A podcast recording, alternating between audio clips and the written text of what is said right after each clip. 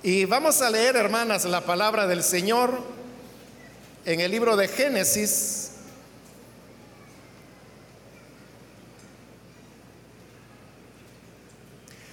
Busquemos el capítulo número 49,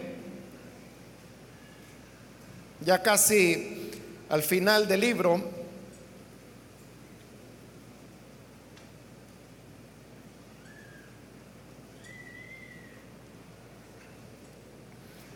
Dice la palabra de Dios en el libro de Génesis capítulo 49, el versículo 31.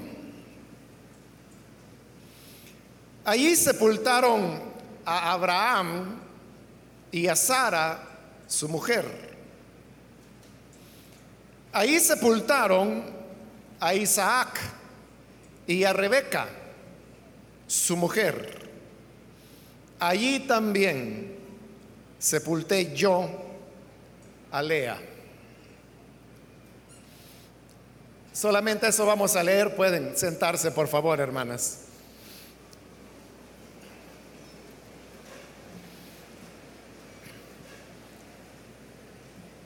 Decía, hermanas, hace un momento que el papel de la mujer normalmente es dejado un poco de lado y un poco en la sombra. Y es algo que ocurre también en los relatos que la Biblia nos presenta. Eh, todos sabemos acerca de Jacob, su vida, su infancia, su nacimiento, los conflictos que tuvo con su hermano, la manera como él fue formando su hogar, teniendo sus hijos, que posteriormente llegarían a convertirse en las doce tribus de Israel. Entonces, el personaje, el protagonista es Jacob. Pero detrás de Jacob hubo también sus esposas y una de ellas es la que él mismo está mencionando en esas que ya eran sus últimas palabras antes de morir y es Lea. Lea fue la primera esposa que Jacob tuvo. Y de Lea, en la palabra del Señor, el libro de Génesis, tenemos muy poco registro de sus palabras.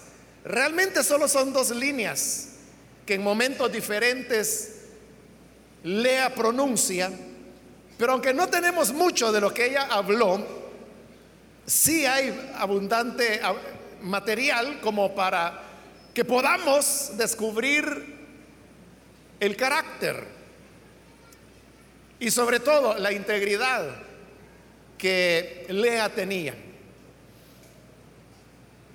Sabemos que Jacob llega hasta Padán Arán, viene huyendo de su hermano que lo quería matar y comienza a trabajar para un hombre llamado Labán, que después se convertiría en su suegro. Labán se da cuenta que Jacob era un hombre muy bueno para el trabajo y que al entregarle las ovejas, porque él era pastor de ovejas, las ovejas comenzaron a multiplicarse y a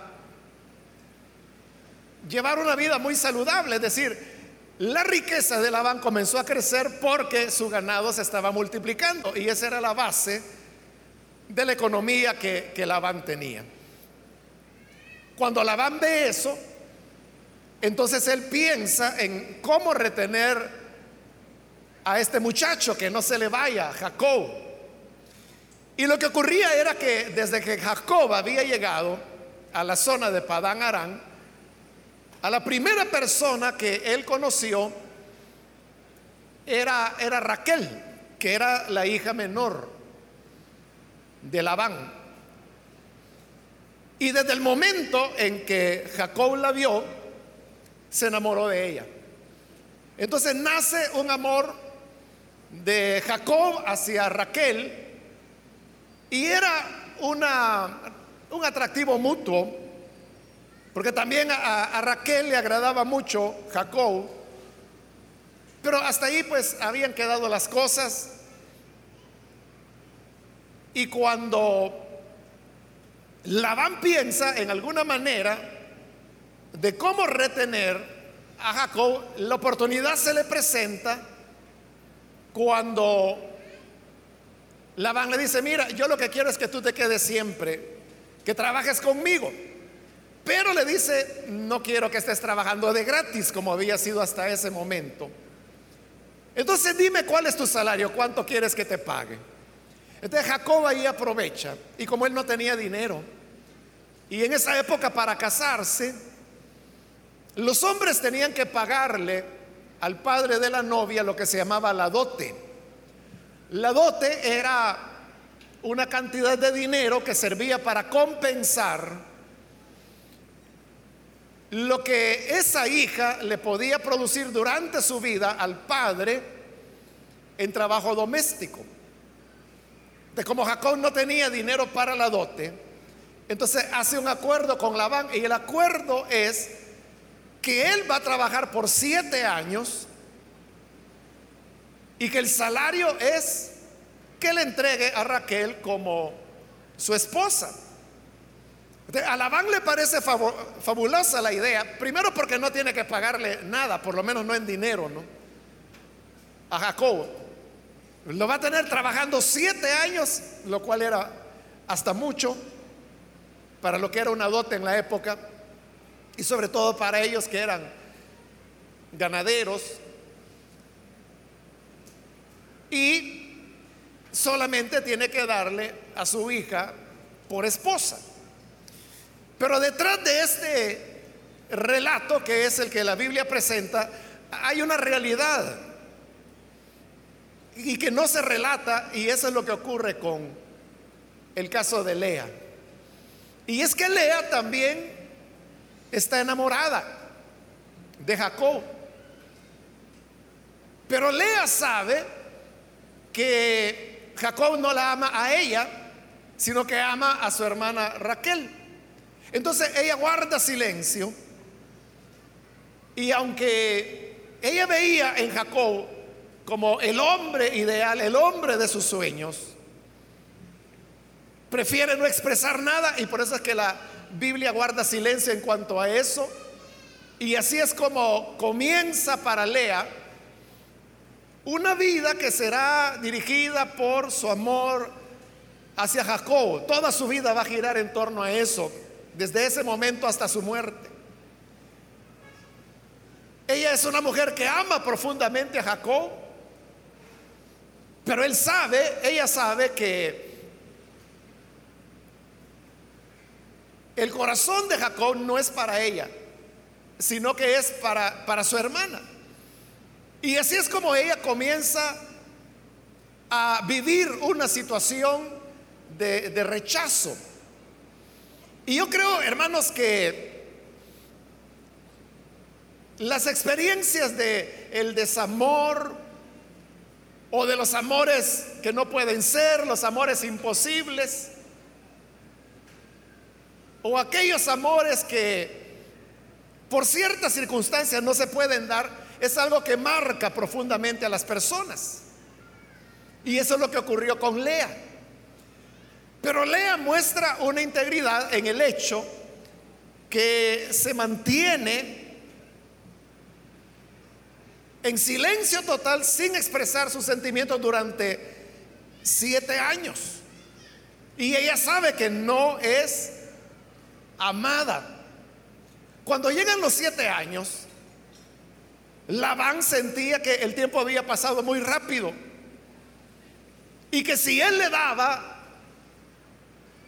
a su hija Raquel, a Jacob, como era el acuerdo, entonces ya Jacob quedaba bien pagado y él ya no iba a tener ninguna razón por la cual continuar en casa. Entonces Labán, que era un hombre muy codicioso, avariento, él idea una manera de poderlo retener más tiempo. Y entonces lo que hace es que preparan la boda, pero en la noche de bodas, lo que Labán hace es que le pide a su hija mayor, que es Lea, que se case con Jacob. Y en esa época, hermanos, los hijos y las hijas eran eh, muy sometidos a sus padres, de tal manera que, que no eran los jóvenes los que buscaban con quién casarse, y mucho menos las hijas las que iban a buscar novio y escoger con quién casarse. Esas decisiones eran los padres quienes las tomaban.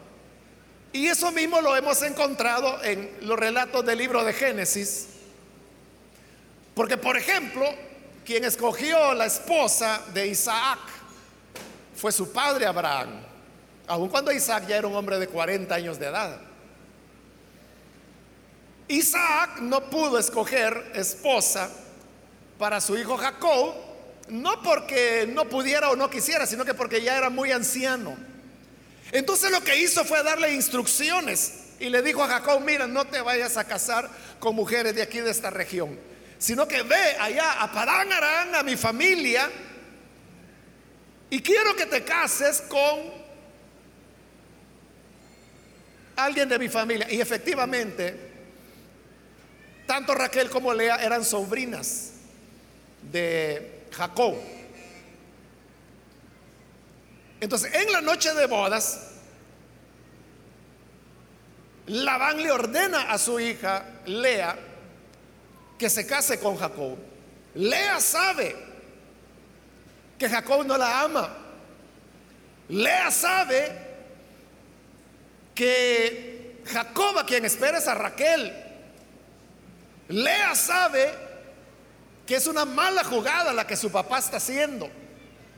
Pero en la época no le correspondía a los hijos juzgar las motivaciones o el tipo de decisiones que los padres tomaran. Su papel era solamente obedecer. Entonces viene Lea y accede. Muchos se han preguntado por qué razón Jacob no se pudo dar cuenta en esa noche que no era con Raquel, con quien estaba, sino que era Lea. Y al menos dentro del judaísmo existe la, enseñanza, dicen los rabinos que Lea y Raquel eran gemelas. De igual manera que Jacob era mellizo con Esaú. Entonces físicamente no había mucha diferencia de ellas, las pocas descripciones que hace la Biblia de la apariencia física de Lea y de Raquel es solamente que dice que Raquel era muy hermosa y que los ojos de Lea eran muy hermosos, nada más. Cada quien tenía su gracia. Bueno, hayan sido gemelas ellas o mellizas o no, el hecho es que Jacob no se da cuenta. Pero a la mañana siguiente se da cuenta que no es Raquel la que por la que él había trabajado siete años, sino que le han dado a Lea. Y Jacob se siente muy molesto y va a reclamarle a su suegro y le dice, mira, ¿qué es esto que tú me has hecho? Convenimos en que me ibas a dar a Raquel, tu hija menor, y me has dado a la mayor, a Lea.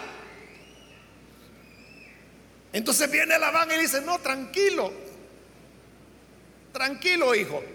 Lo que pasa es que aquí en nuestra tierra hay una costumbre y es que nunca se puede casar la hija menor mientras la mayor no se haya casado. No se sabe si eso que Labán decía era cierto, aunque no hay ninguna evidencia en la región de que existiera tal práctica, o si era simplemente parte de su jugada. Pero Labán le dice, mira, no te preocupes, sino que cumple la semana de la mayor, de Lea, es decir, cumple la luna de miel por una semana con Lea y después yo te voy a dar como esposa también a Raquel, la que tú quieres. Eso sí, por un módico precio de otros siete años de trabajo.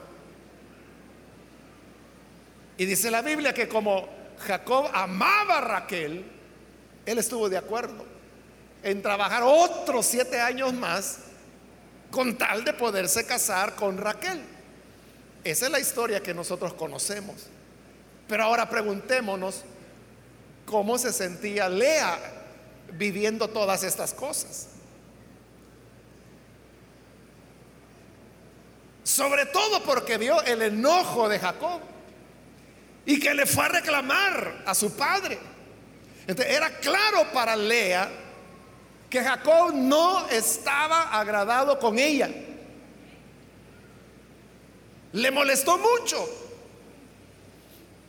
Y esa semana, que era como la, la semana oficial de luna de miel, Jacob tuvo que cumplirla. Pero ¿cómo se sentiría Lea? Lea de seguro se sentía como la mujer que sabe que no es amada, que sabe que el esposo está ahí por compromiso, por la fuerza, pero ya no, no, la ama, no hay tal amor. Su corazón está en otra persona, como el caso de Jacob. Él amaba a Raquel, pero estaba en luna de miel con Lea. Entonces, para Lea, esa no fue propiamente una luna de miel, sino que fue un desencanto. Probablemente ella tenía alguna esperanza. Tal vez cuando Jacob a la mañana siguiente se dé cuenta que es conmigo que pasó la noche. Tal vez su corazón cambia, tal vez hay algo humano en él que haga poner su mirada en mí y yo pueda recibir un poco de ese amor, de ese cariño que yo veo que le tiene a mi hermana. Pero ese cambio no ocurrió. Jacob continuaba frío con ella y estaba con ella porque ya había un compromiso legal que había adquirido porque se había casado con ella.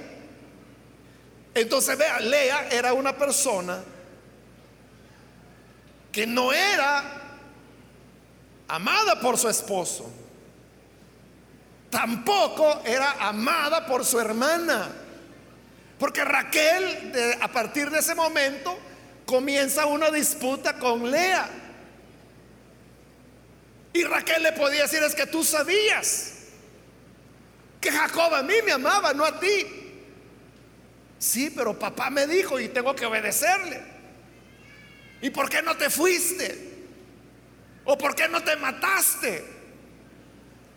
De su hermana tampoco la amaba, pero tampoco su padre la amaba.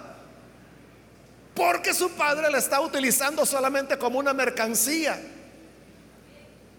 Y eso es algo que ambas van a decir más adelante. Nuestro padre ya no vendió hace ratos. Pero además, Lea tampoco era amada por su comunidad.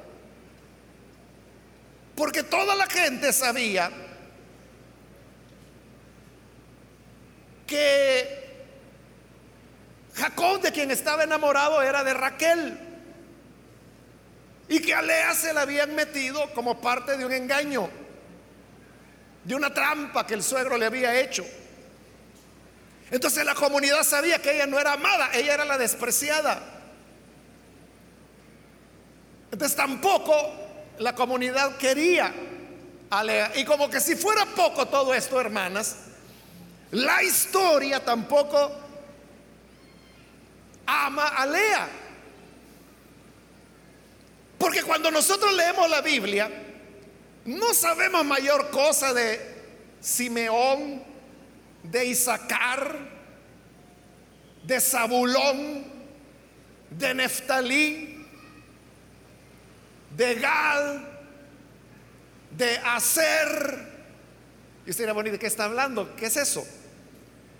son los nombres de los hijos de Jacob. Pero si hablamos de José, ah, inmediatamente, ah, José, el hijo de Jacob. O Benjamín, ah, el, el pequeñito, el menor de los hijos de Jacob, que son los hijos de Raquel.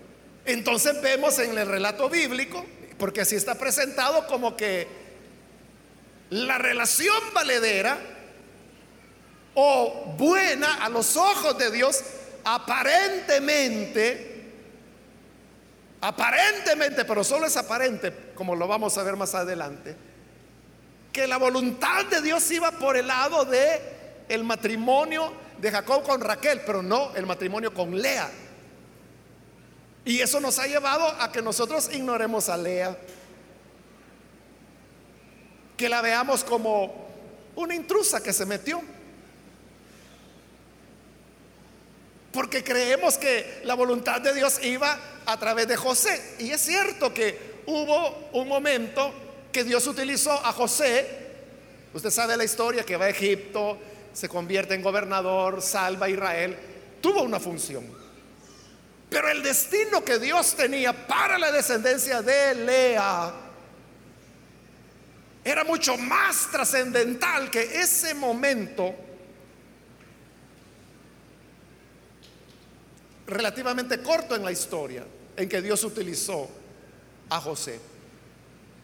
De manera que Lea es la mal querida.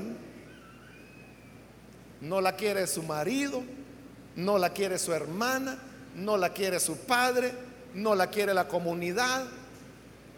La ignoran todos los creyentes y las creyentes, los lectores de la Biblia. O sea, la pobre Lea tenía las de perder. Es la mujer sufrida que no tenía, hermanos, nada de, de lo que puede hacer que una mujer se sintiera realizada en esa época. Pero en todo esto, en todas estas actuaciones de Lea, que es de mucho sufrimiento, de mucho dolor, hay un elemento que está detrás de cada una de esas acciones y hechos. Y es que Lea está actuando con integridad. Una integridad que Raquel no va a tener. Porque Raquel podía ser muy bonita, o por lo menos a Jacob le parecía que era muy atractiva, muy linda Raquel. Pero su corazón realmente no tenía la dependencia que Lea sí tenía de Dios. Entonces Lea lo que está mostrando en medio de las circunstancias que no son favorables como lo estamos viendo. Una integridad en su comportamiento, en sus actitudes. Y hay algo que destaca en la vida de Lea y es la relación que ella tiene con Dios. Cuando Lea va a tener su primer embarazo, el libro de Génesis Dice así, fíjese, dice, viendo el Señor que Lea era menospreciada. Fíjese qué tremendo. Viendo el Señor que Lea era menospreciada. Entonces le permitió quedar embarazada. Fue su primer embarazo. El primero de seis embarazos que ella tendría. Pero entonces note, en cada hijo que va naciendo de Lea, Lea ahí está mostrando su espiritualidad, su dependencia de Dios. Porque el primer hijo que nace, y es el primogénito de Jacob, es hijo de Lea. Y entonces es Lea quien le pone el nombre y le pone como nombre Rubén. Y Rubén lo que significa es, el Señor vio mi aflicción. Entonces significa que Lea estaba viviendo una situación de aflicción. Porque realmente es aflictivo estar en un hogar con un hombre que no le ama. y donde para colmo vive su hermana, que también es esposa de su esposo, y que le hace la guerra. En medio de ese sufrimiento, ella se sentía afligida. Y por eso dice la Biblia, viendo el Señor que Lea era menospreciada. ¿Cómo era menospreciada Lea? Pues quizás cuando Jacob venía a casa después de trabajar cuidando ovejas, se hacía un caramelo con Raquel. Que Raquel linda, preciosa, encantadora, soñada, princesa, y a saber qué más le decía. Se deshacía en elogios hacia Raquel. Y cuando veía a Lea, ¿qué hubo? Y ya, Dios veía que ella era menospreciada. Y llegaba Lea, que, era la, esposa primera de Jacob, y le decía, Jacob, ya, ya vas a comer. Ya otro ratito te aviso. Y ya cuando Lea se iba, Raquel ya puede servirme. Y comía con Raquel. Y cuando Lea venía,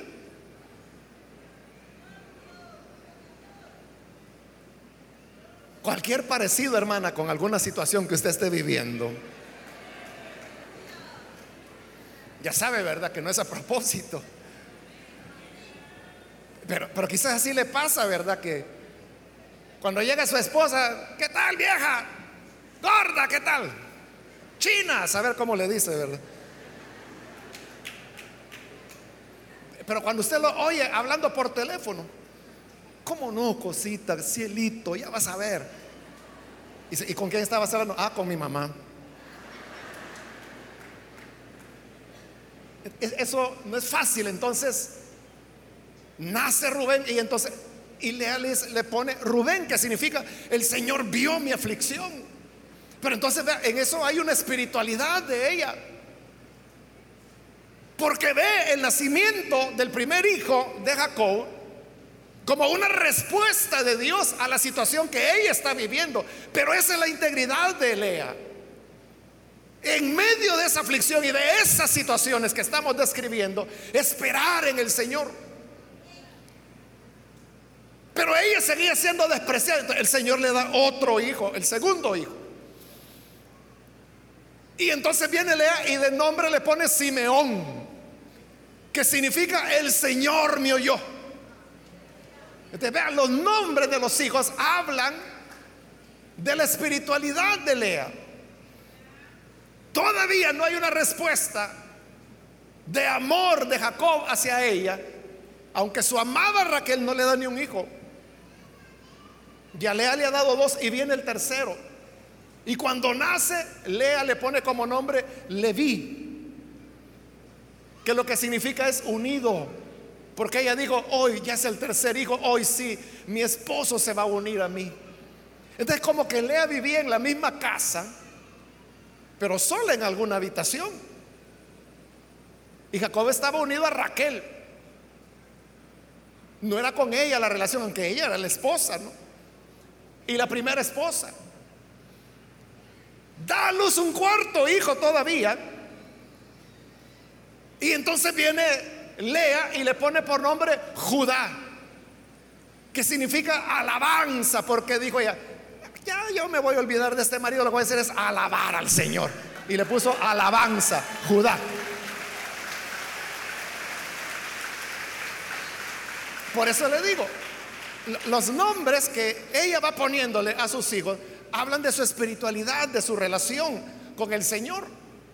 Y por lo contrario, Raquel, que ya le dije que no era muy espiritual, pero era la, amada de Jacob, cuando ella ve que ya Lea va por el cuarto hijo y ella no le ha podido dar ni un hijo a Jacob, entonces agarra a la criada, a la esclava, a Vilja, y le dice a Jacob, mira, ten hijos con ella, porque mi hermana me va ganando.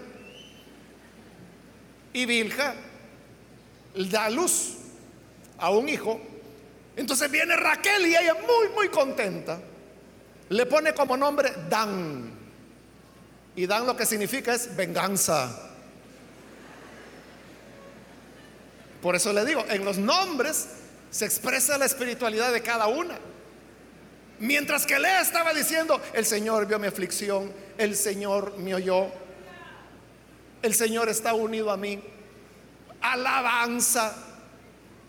Su hermana está poniendo nombres a sus ahijados, voy a decir, de venganza. Pero Vilja concibe y tiene otro hijo. Y viene Raquel y le pone por nombre de Neftalí, que significa peleo con mi hermana. Qué gozo el que tenía Raquel, ¿verdad? Por eso le digo, la historia de Lea, Lea es una heroína. Lea es una mujer excepcional, tremenda, de profunda espiritualidad. Pero como le digo, la historia está centrada en Jacob. Uno no logra verla. Pero en todos estos hechos que estamos mencionando, se ve. Bueno, ya Lea había dado a luz cuatro hijos, pero ahora Raquel tenía dos ahijados a través de Vilja y ella ya, no quedaba embarazada. Despreocupada viene y hace lo mismo que su hermana. Toma a Silpa, que era su criada, y se la da a Jacob. Y dice, mira, yo veo que ella no quedó embarazada, pero aquí está Vilja, ten hijos con ella. Y efectivamente, Vilja concibe y tiene un hijo. Entonces viene Lea y le pone nombre. Y el nombre que le pone es Gad, que lo que significa es dicha. Entonces, vea, Lea continúa dependiendo del Señor. Silpa vuelve a concebir y tiene otro hijo. Entonces viene Lea y le pone como nombre Hacer, que significa dichosa. Entonces vea, mientras Raquel está hablando de venganza, está hablando de pelea con su hermana, Lea por su lado, sigue hablando de dicha, sigue hablando de ser dichosa, de ser feliz, aunque vivía en esas condiciones, pero ella ha aprendido a gozarse en el Señor. Por ese tiempo, hermanos, es cuando se da el episodio de las mandrágoras, que lo relata el libro de Génesis. Y es que el hijo mayor de Lea, que era Rubén, que ya era un jovencito en esa época, fue al campo y sucede que en el campo encontró mandrágoras. Las mandrágoras eran unas semillas silvestres, pero que en la zona la gente creía que servían para la fertilidad, que potenciaban la fertilidad. Eran muy apreciadas por las mujeres que querían un embarazo porque ellos pensaban que las mandrágoras tenían un efecto sobre la fertilidad femenina. Entonces cuando ve Raquel que Rubén, el hijo de su hermana, ha encontrado las mandrágoras, se las pide. Y le dice, mira, Rubén, dame las mandrágoras. No, le dice el niño, es para mi mamá. Mira, yo soy tu tía, así que dámelos a mí. No, son para mi mamá. En eso sale, bueno, ¿qué pasa aquí? Dice, es que tu hijo halló mandrágoras y yo se las estoy pidiendo y no me las quiere dar. Es que mamá, yo sé que tú quieres tener otro hijo. Y ya que encontré mandrágoras, pues cuécelas y cómelas. Pero la confianza de Lea no estaba en las mandrágoras. La confianza de Lea estaba en el Señor. Entonces hace un trato con Raquel y le dice, vaya Raquel, hagamos algo. Ya suficiente, le dice, has hecho con que me quitaste a mi esposo. Porque en verdad Lea fue la primera esposa, ¿no? Ya me quitaste a mi esposo y ahora me quieres quitar las mandrágoras de mis hijos. Yo te las doy, pero si a cambio Jacob duerme conmigo esta noche. Y entonces Raquel dijo, hecho, le dijo, vengan acá las mandrágoras. Porque la confianza de Raquel estaba en las mandrágoras no en Dios. ella feliz con las mandrágoras, pero Lea feliz porque va a tener a su esposo. Pero mire qué tremendo, ella tiene que pagar para poder estar con su esposo. Y ese día cuando Jacob llega otra vez de cuidar ovejas ya a la caída de la tarde, igual que siempre. Raquelita, corazoncito, amorcito, princesita, y sale Lea. No, no es con vos el asunto. Y dice, es que mira, yo te he alquilado para esta noche. Le pagué a tu Raquelita con mandrágoras para que duermas conmigo. Así que esta noche eres para mí, no para ella. Es decir, que Jacob ni dormía con ella. Y Jacob dice, ah, qué mujer. Va, está bueno, pues le digo. y se queda a dormir esa noche con Silpa. Perdón, con Lea. tienen relaciones y otra vez el Señor permite que ella quede embarazada. ¿Por qué? Porque Lea está demostrando que su confianza no es la mandrágora. La confianza es el Señor. Y el Señor ve eso.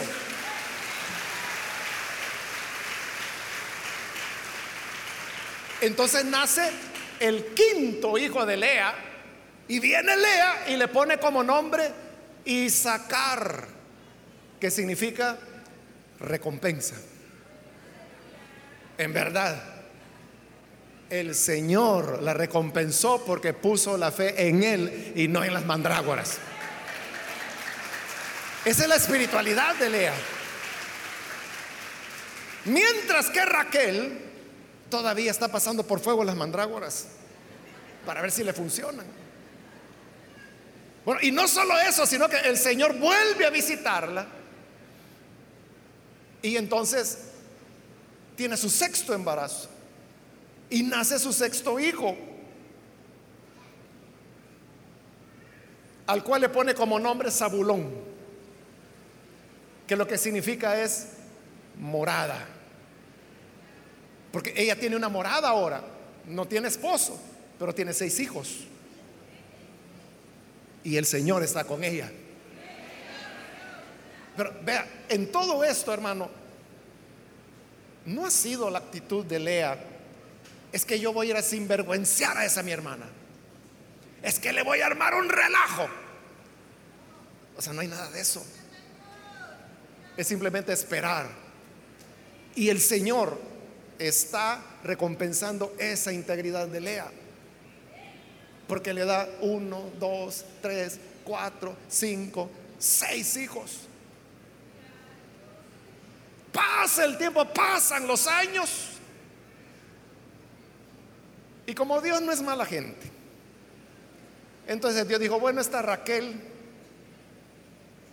orgullosa, mentirosa, idólatra, supersticiosa. Y, no estoy inventando cosas, todo eso es cierto. En el caso de orgullo, porque le ha arrebatado el esposo a su hermana mayor. En el caso de mentirosa, porque recuerde que ella robó, se me olvidó eso, que también era ladrona. Pero añadámoslo, ladrona. Porque cuando se van de casa de papá, le roba los ídolos que su papá tenía. Era ladrona también ella. Y cuando el papá llega a buscar los ídolos, dice que los puso en el suelo, encima puso una montura de camello y ella se sentó encima. Y cuando su papá llegó buscando los ídolos, Raquel hizo la carita que hacía de Raquelita. Ay, papá, perdone. Pero fíjese que estoy con mi periodo. Perdone que no me voy a levantar. Vaya, hija, no tengas pena. Le mintió. No había tal periodo. Lo que no quería era que se diera cuenta que ella era la ladrona supersticiosa. ¿Por qué? Porque creía más en las mandrágoras que en el Señor. Y hemos visto que no había un amor hacia el Señor. O sea, ¿cómo iba a haber amor para el Señor si estaba robando ídolos? ¿Y quién quiere robar ídolos si no es porque cree que tiene algún valor? Entonces, para ella los ídolos eran sus dioses en realidad. Entonces, vea, Raquel, como repito, por lo menos para Jacob, era linda, era bonita pero era ladrona, mentirosa, idólatra, no quería al Señor. Entonces, lástima pues que hoy no hay hombres, pero ahí les cuenta, hay muchachos que se equivocan. Es que, no, es que ella no es cristiana, pero es preciosa. La voy a ganar para el Señor y para mí. Y no es cierto. Mire si Jacob pudo cambiar a Raquel. Bueno, pero le digo, Dios es tan bondadoso que dice, bueno, tampoco se trata de humillar a la gente, le voy a dar un hijo a Raquel. Y así es como finalmente Raquel tiene su primer hijo. Y le pone como nombre José, que significa que el Señor añada. O sea, ella no está satisfecha, quiere otro. Y la misericordia del Señor es tan grande que le concede otro hijo. Entonces viene Raquel y le pone como nombre Benoni, que significa hijo de mi tristeza, porque se está muriendo ella. Ella murió en ese alumbramiento. Pero Jacob dijo, no, ¿cómo va a ser? ¿Cómo va a ser que mi hijo se va a llamar tristeza? Le cambió el nombre y le puso Benjamín. Y murió Raquel. Ahí se acabó el asunto. Entonces realmente, volviendo a los propósitos de Dios, le decía que porque Raquel fue la madre de José y José jugó ese papel tan importante, sobre todo en los últimos capítulos del libro de Génesis, uno cree que por ahí va el propósito de Dios, pero no. El propósito de Dios iba a través de Lea. No solo por el hecho de que la mitad de las tribus de Israel dependían de ella, porque fueron seis hijos. De ahí las otras tres esposas, dos hijos cada una.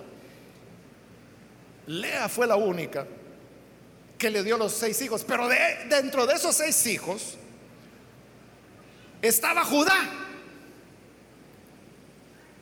Y de Judá vinieron todos los reyes que hubo sobre Israel. Es decir, todos los reyes de Israel vinieron por Lea. Y como que si fuera poco, de la tribu de Judá es nuestro Señor Jesús, el Salvador.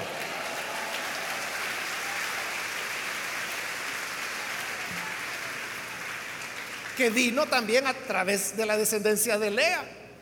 Pero el otro hijo de los seis que tuvo Lea, el otro era Leví. Y a Leví es al que se le concedió el sacerdocio.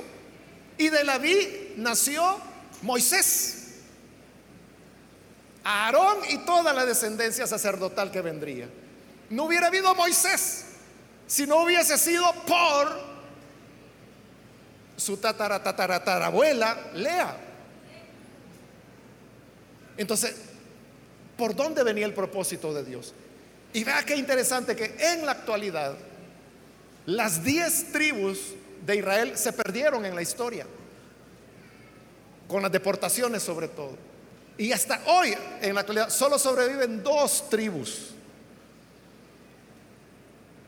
La tribu de Judá, que por eso se le llama judíos, y la tribu de Leví, hijos de Lea. Es decir, que hijos de las otras esposas de Jacob no queda ninguno. No hay tribu ya, todas se acabaron las diez. Solo quedan las que descienden de Lea. Pero además de eso, Lea fue la primera esposa que Jacob tuvo y la última en morir. Es decir, que de sus cuatro matrimonios, el matrimonio más largo que Jacob tuvo fue con Lea. El de Raquel fue el más corto porque ella fue la primera en morir. Luego murió Vilja, luego murió Silpa. Y queda solo Lea. Comenzaron solo los dos, terminaron solo los dos. Uno se pregunta, hermano, ya Jacob anciano y Lea también ya anciana, y que él ya no tiene a sus hijos, porque ya son adultos, ya era bisabuelo Jacob para entonces. Ya murieron sus otras tres esposas, solo queda con Lea. ¿Cómo habrá sido al final del tiempo la relación de Jacob con Lea? ¿Habrá habido algún momento de lucidez de Jacob en que dijo, hombre, pero qué tonto.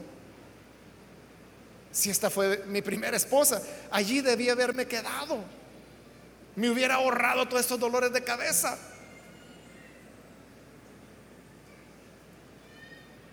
¿Habrá llegado a tener algún reconocimiento? ¿Alguna expresión de amor a Lea? Esa es como las historias, ¿verdad? Que no tienen final ahí, se lo dejo a usted para que usted arme el final que quiera. Si usted quiere imaginarse a Lea finalmente en los brazos del ancianito Jacob, pero que finalmente la amó y que en su vejez ella finalmente, después de toda esa aflicción y de esa integridad dependiendo del Señor, finalmente terminó con el hombre a quien toda la vida ella había amado y que toda la vida la había despreciado.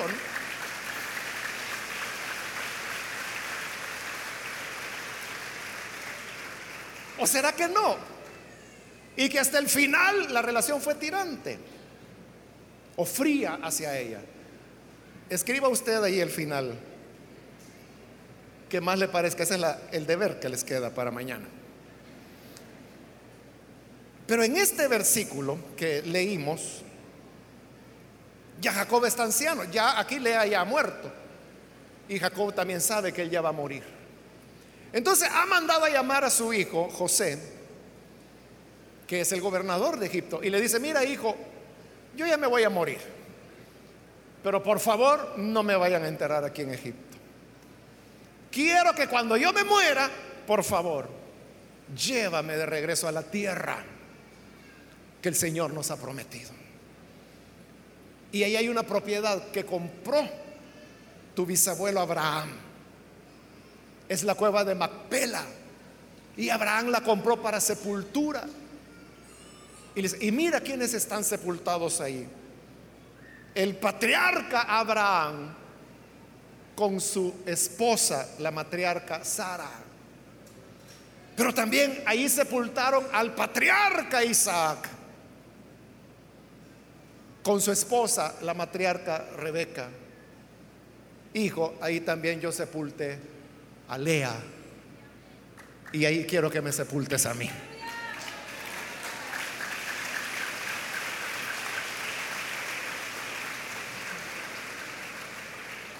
Lea de eso ya no se dio cuenta. Pero de las cuatro esposas que Jacob tuvo, ella fue la única que compartió el sepulcro con su esposo. Y así como Abraham quedó con Sara e Isaac con Rebeca, Jacob quedó con Lea. En la tumba de los patriarcas y de las matriarcas. Creo que hay muchas enseñanzas, hermanas, en, esta historia escondida de Lea. Pero yo creo que hay un principio que puede resumirlo todo. Y es el tema de la la dependencia de Dios, de esperar en Él. Y es lo que hizo Lea. Aguardar, aguardar, aguardar. Y todo, toda aquella que confía en el Señor jamás será avergonzada. Nunca va a salir avergonzada. El Señor la va a honrar. Sobre todas las cosas, guardemos la integridad. Vamos a cerrar los ojos y yo quiero invitar si hay con nosotros alguna mujer que hoy ha escuchado la palabra y se da cuenta que no se trata de andar, hermanos o hermanas, haciendo esfuerzos humanos, vengándose humanamente, llenándose de rencor, perdiendo la integridad. Y cuando pierdes la integridad, pierdes el apoyo de Dios. Pero si tú conservas tu entereza, quizás las cosas son duras. Quizás lo que te hacen es desvergonzado. Quizás el maltrato llega al límite del abuso. Pero nunca pierdas tu integridad. Nunca pierdas tu entereza. Nunca te rebajes al nivel de la gente de mala vida. Mantén tu integridad y así el Señor estará contigo. Invito entonces, si hay mujeres que necesitan tener esa gracia, esa compañía del Señor, yo le invito para que en el lugar donde está se ponga en pie, en señal que usted desea recibir a Jesús y vamos a orar por usted.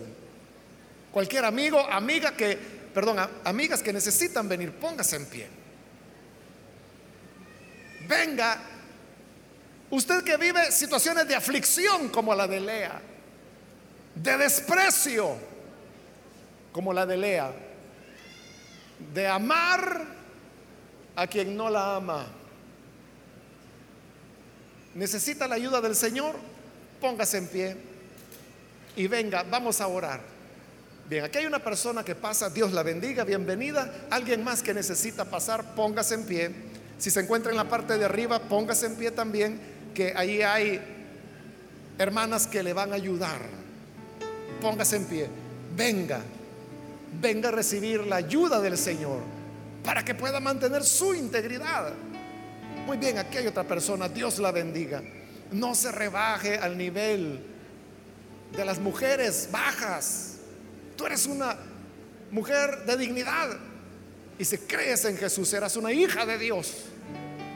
Y el Señor estará contigo y te bendecirá y te auxiliará.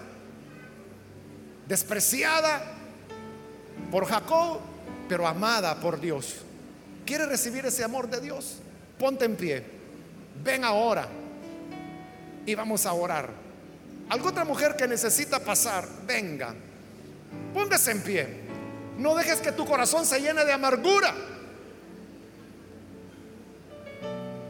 Mantén tu integridad, mantén la paz en medio de la tormenta. Y si preguntas cómo yo puedo tener paz en medio de esta tormenta, entonces yo le respondo con Cristo en el corazón. ¿Quiere recibirlo? Póngase en pie. ¿Alguien más? Venga. Venga que el Señor tiene gracia y amor para usted. ¿Hay alguna otra persona? Venga, póngase en pie, la invito. Muy bien, aquí hay otra persona, Dios la bendiga. Bienvenida, alguien más que necesita pasar, póngase en pie. Muy bien, aquí hay otra persona que viene, Dios la bendiga, bienvenida también.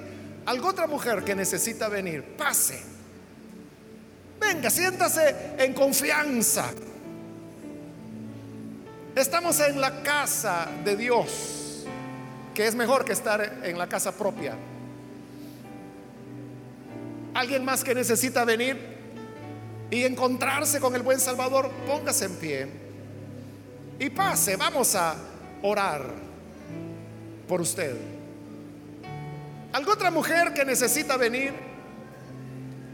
que ya no quiere sentirse sola, sino que desea que la presencia del Señor esté en su vida.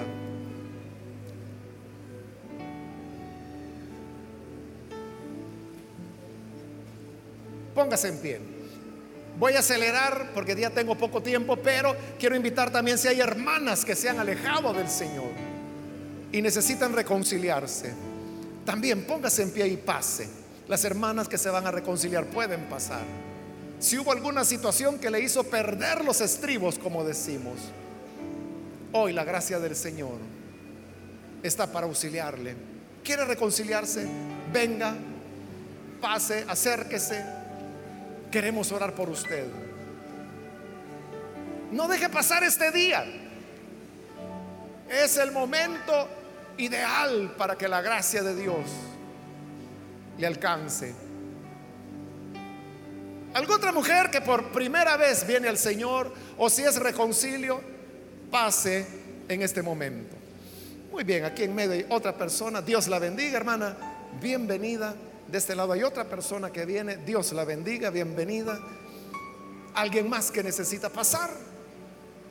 Ya sea que es primera vez o es reconcilio. Venga en este momento, pero pase ahora porque ya estamos por orar. Ya estamos por hacer la oración y estoy haciendo ya la última invitación. ¿Necesita venir al buen Salvador?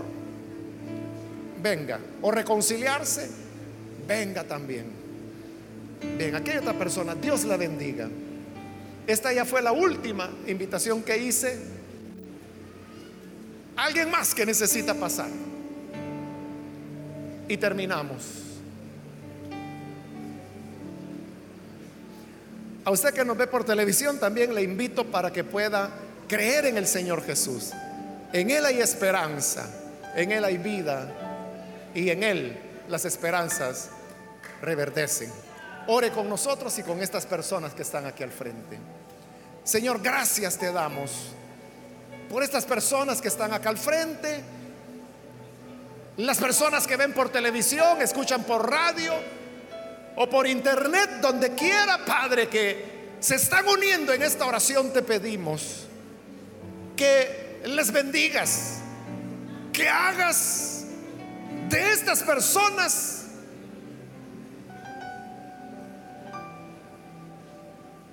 razones de esperanza y que haya un propósito por consagrarse de una manera íntegra a ti, sabiendo, Señor, que cuando vivimos en integridad, en entereza hacia ti, tu Señor estará siempre con nosotros, nos cuidarás, nos sostendrás. Bendice a todas las mujeres que están aquí en este lugar o las que están oyendo por cualquier medio. Señor, sosténlas con tu amor. Tú eres el que llena nuestros vacíos. Tú eres el que llena nuestra soledad. Tú eres quien tiene cuidado de cada una de nuestras necesidades. Nos sostienes, nos guardas, nos proteges y también, Señor, nos defiendes. Y tú sabes recompensar a quien se muestra fiel, íntegro hacia ti. Bendice entonces a cada mujer para que haya en cada corazón una actuación recta, integridad, una actuación de fe, una actuación de confianza. Y así, Señor, tú puedas manifestar tu grandeza, tu amor, tu compasión en la vida de cada mujer que hoy pone en ti su confianza. A ti damos toda la gloria, Señor, por Jesucristo nuestro Salvador. Amén. Y amén. Amén. Damos la bienvenida a estas personas. Bienvenidas.